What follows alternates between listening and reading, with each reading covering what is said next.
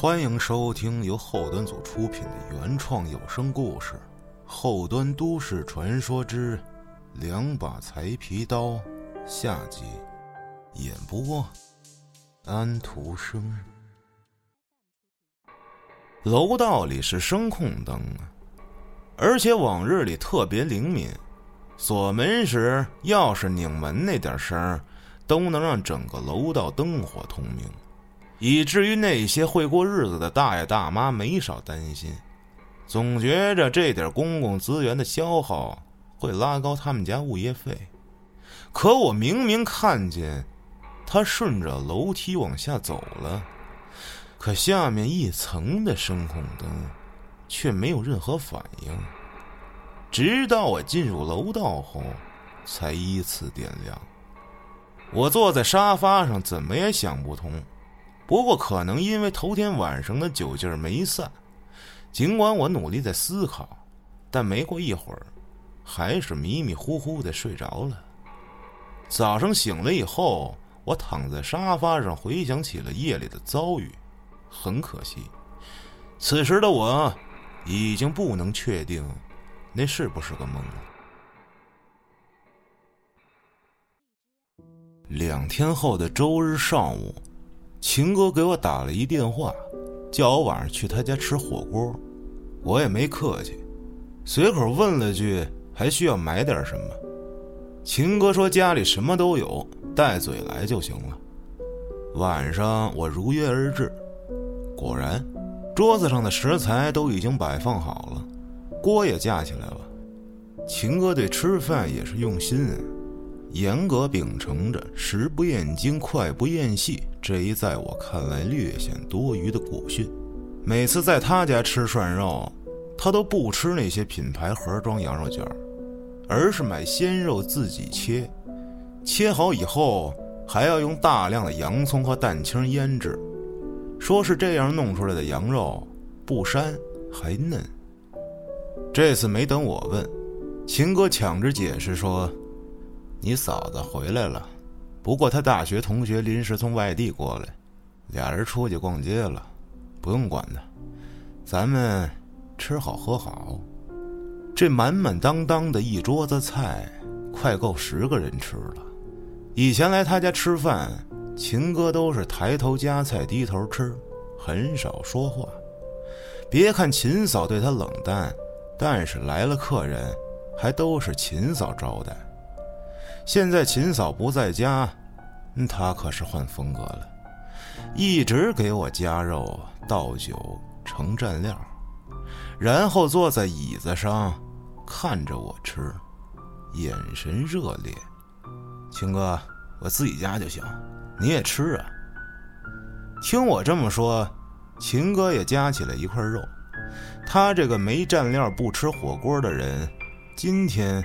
却破天荒的什么蘸料都没用，秦哥把肉放在鼻子下面闻了闻，一脸的赞叹，然后放入口中，一边嚼着一边说：“正所谓独乐乐不如众乐乐，就说这羊肉吧，看你爱吃我就高兴，当然我也喜欢吃，不然不会费这么大力气让人家从内蒙给我买回来，到手。”还得自己腌。火锅汤底沸腾着，而此时我的后背又传来了丝丝凉意。当然，你嫂子在的时候，我看她照顾客人时，我的满足感也很强。我放下筷子，秦哥，您这话我没太听懂啊。哎，你说。我对你嫂子够好了吧？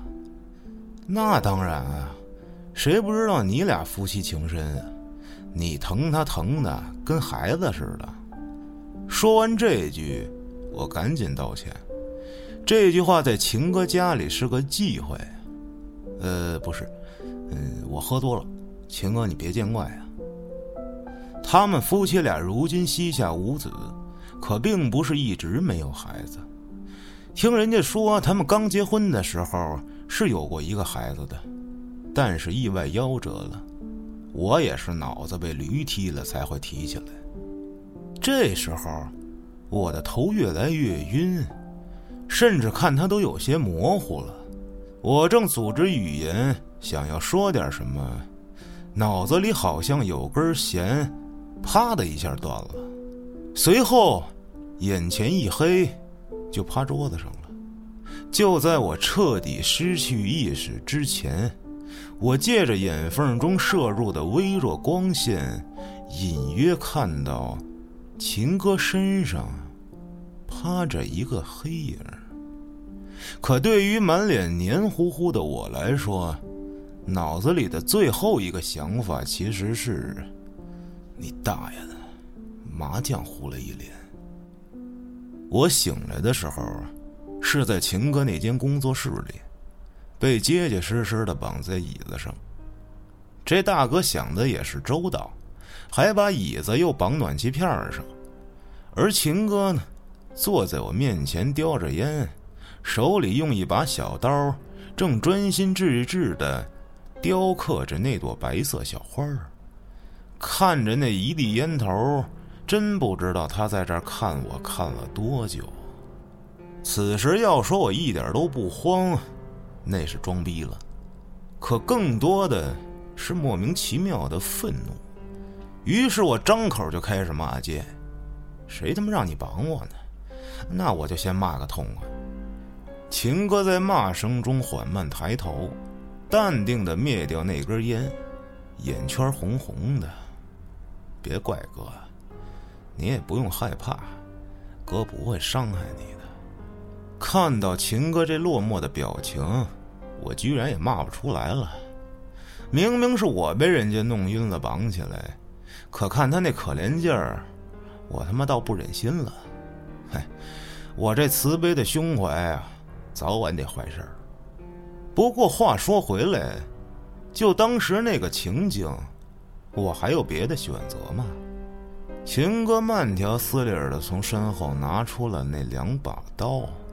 一把斜刃，一把横刃，没想到我有一天会如此讨厌这两把刀和那个人。说完这句话，秦哥把眼神从手中的刀缓慢移动到我脸上，莫名其妙的来了句：“包好看吗？”什么意思呀？我一脸懵逼。秦哥又拿起来一块皮子。慢慢的蹭着那两把刀，本来也就这样了，不愁吃不愁喝的，基本上喜欢啥都能玩玩，这样的日子我就很知足了。我也是第一次知道，人皮和猪皮还挺像，和羊皮倒是真不一样。开始。还按照羊皮的程度下料呢，直接把皮子烧透了。也是你嫂子平时保养的太好，皮肤太嫩。得亏我长了个心眼儿，就先用了一小块试试。这时，他脸上是掩盖不住的得意，不知是得意自己的柔格手法好，还是嫂子的皮肤保养的好。我整个头皮都麻了，这话我再听不出来，那我可就真是傻逼了。这是人皮呀，嫂子的。我想着自己之前还喜欢的不行，摸了半天，结果摸的是人家媳妇儿。这他妈直接现实版人皮高跟鞋上演了呀！秦哥用手抹擦着这块皮子。眼里是压抑不住的爱意和馋，真的是馋，跟他以前每次给我分享视频的眼神似的。秦哥，你这不扯淡吗？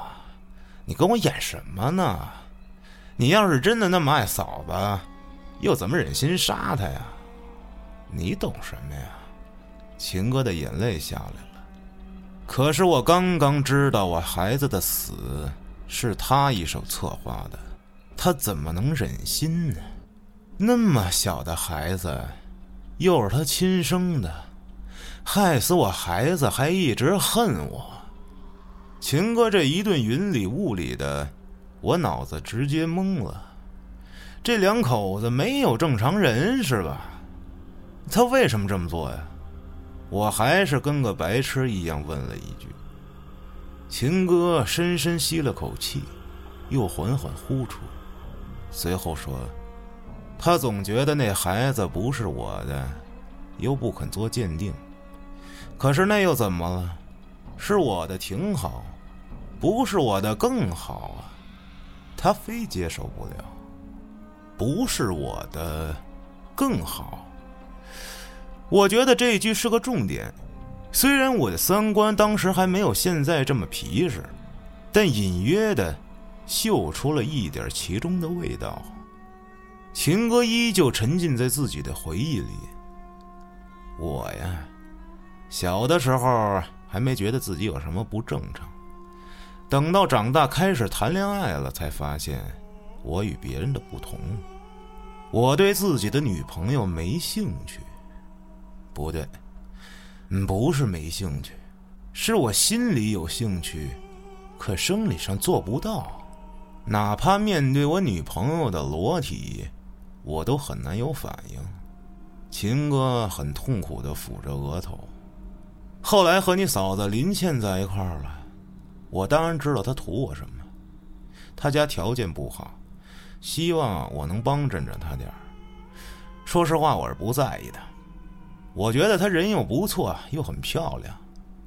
嗯，尤其是那脚，真好看。还没结婚的时候，因为他晚上下班晚，公司也偏，所以我每天都去接他。有一次，我刚到他们公司楼下，就听到旁边的胡同里传出呼救声。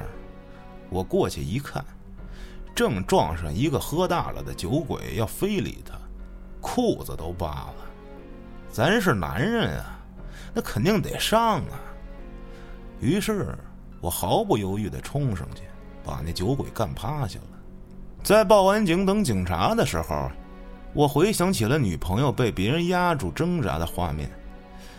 唉，我突然觉得自己有些兴奋。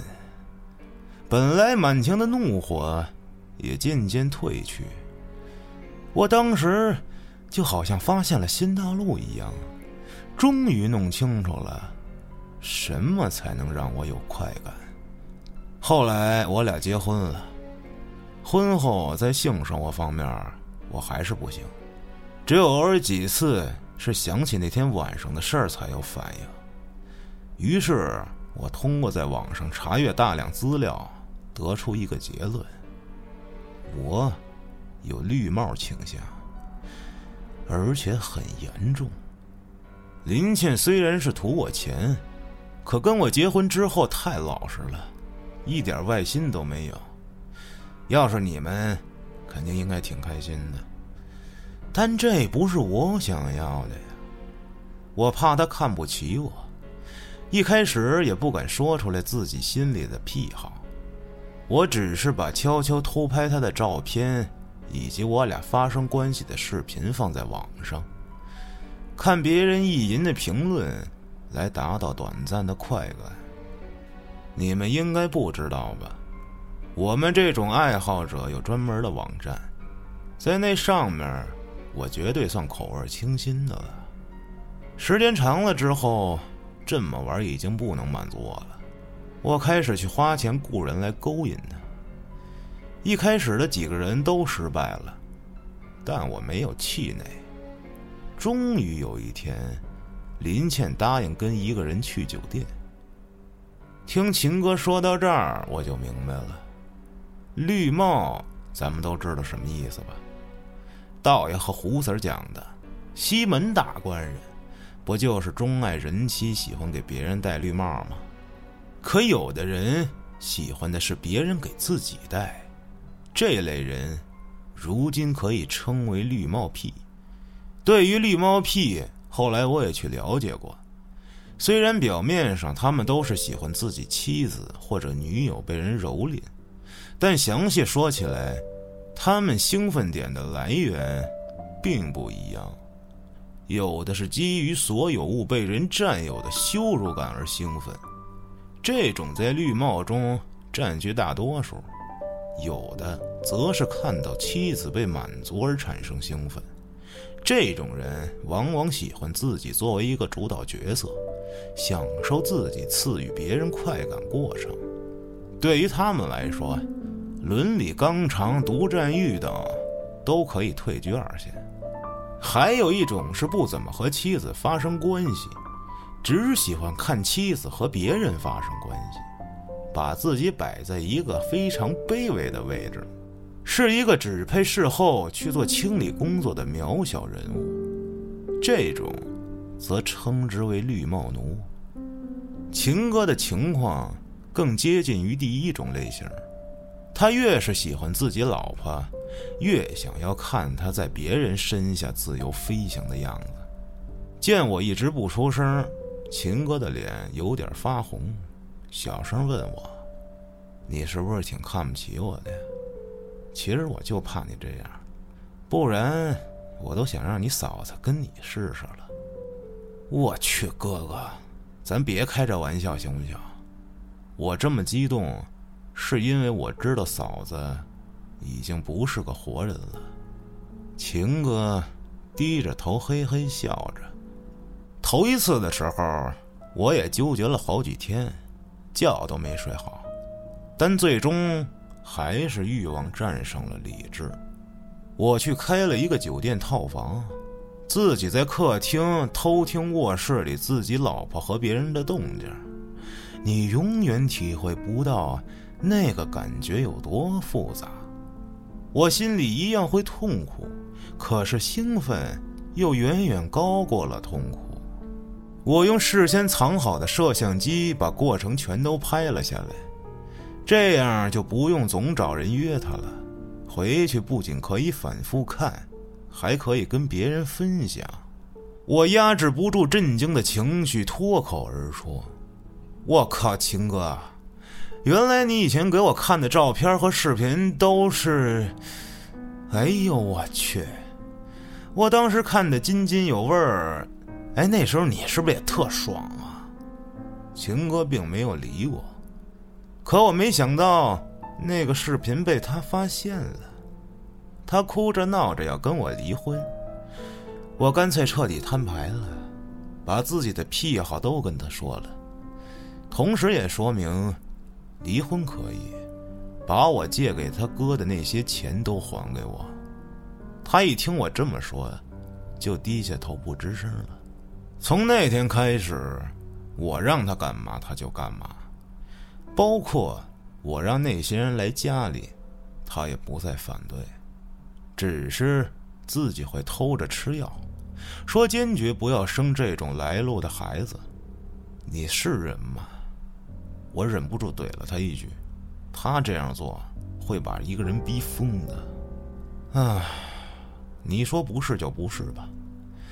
可是我想要孩子呀，谁的都行。秦哥满不在乎，甚至整张油腻的圆脸都开始放光。他和一般的绿帽癖还真不一样，百分之九十九的绿帽癖是上床归上床。但是血缘关系还是很在意的，在我心里，把自己老婆和别人生下来的孩子养大，这是绿帽的极致，甚至可以说，我以后只要看见这个孩子，就满足了。我会一直告诉自己，这个孩子是怎么来的，一直在脑子里重温那个过程，这多美妙啊！但是林倩死活都不同意，她不想要一个不知道来历的孩子。没事我手工好啊，我把她吃的优思明一粒粒抠出来，换成了备孕期应该补充的叶酸。没过多久，她成功怀孕了。之后我又花了不少功夫劝她生下来，可对于孩子去世的意外。我一直以为是没有育儿经验造成的。秦哥说着，开始流泪，而我此时只觉得恶心。孩子刚出满月的那天，他在喂完奶之后喊我洗奶瓶儿，我没听见，他就自己去洗了。可这婴儿喝完奶不能直接放躺下，需要拍后背把嗝拍出来，不然容易呛奶。等他回来的时候，孩子已经满脸都是自己吐出来的奶泡了。我俩急急忙忙的把孩子送到医院，但为时已晚。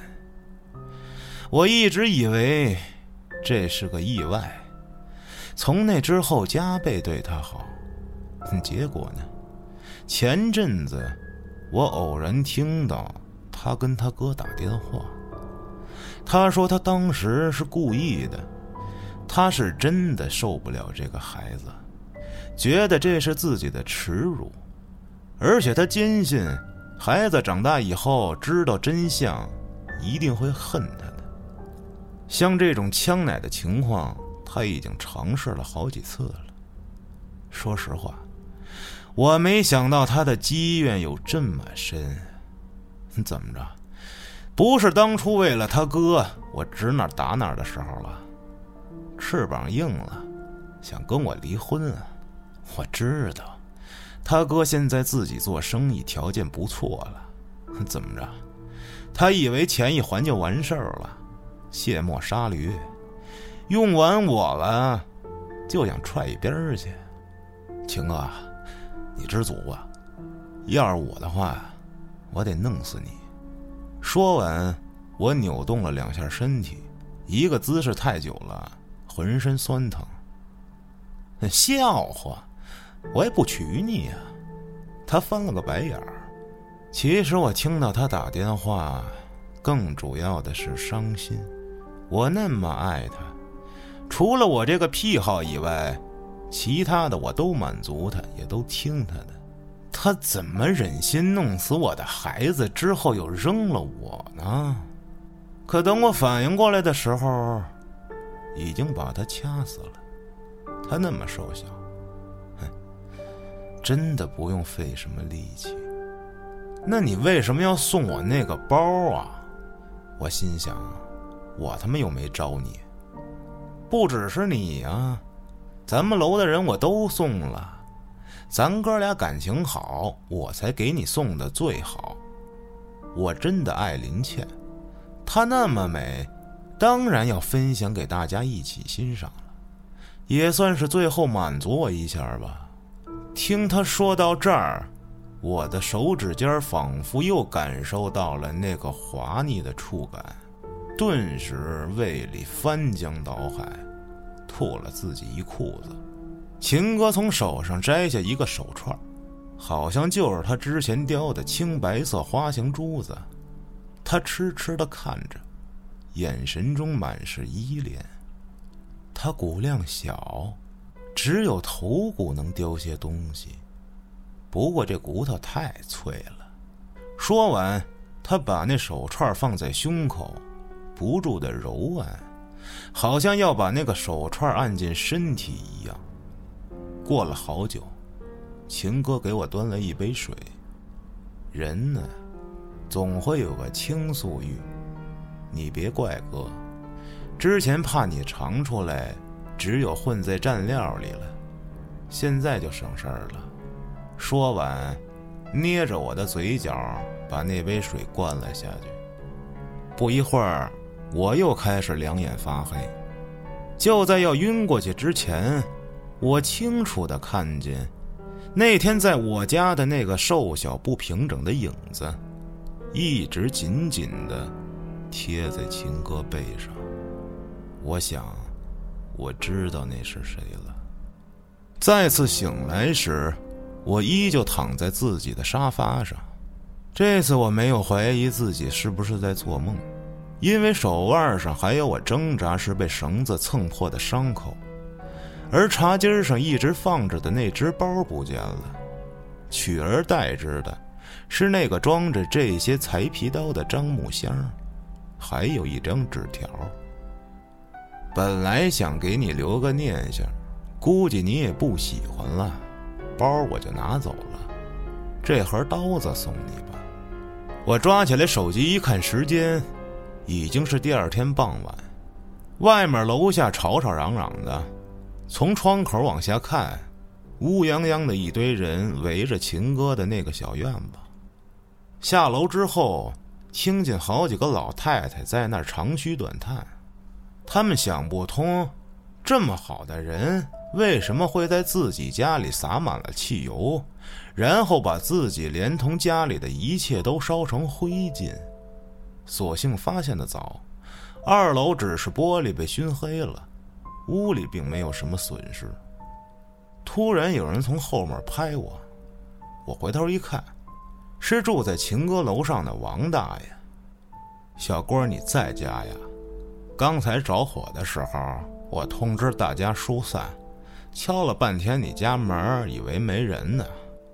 啊，我昨天夜里失眠，吃了点安眠药，嗯，可能这药劲有点大，是没听见。说完，我注意到王大爷手里的信封，里面隐约露出了一叠粉红色的钞票。王大爷看出我的眼神不对，解释说：“这些钱应该是小秦塞在我门缝里的，可能是怕火太大连累我。”所以给我留了些补偿，这不，信封里还有个字条，上面只有三个字儿：“对不起。”哎，真是个傻孩子呀！您刚才收听到的是由后端组出品的原创有声故事《后端都市传说之两把裁皮刀》下集。更多精彩故事，请关注后端组账号，下期更精彩。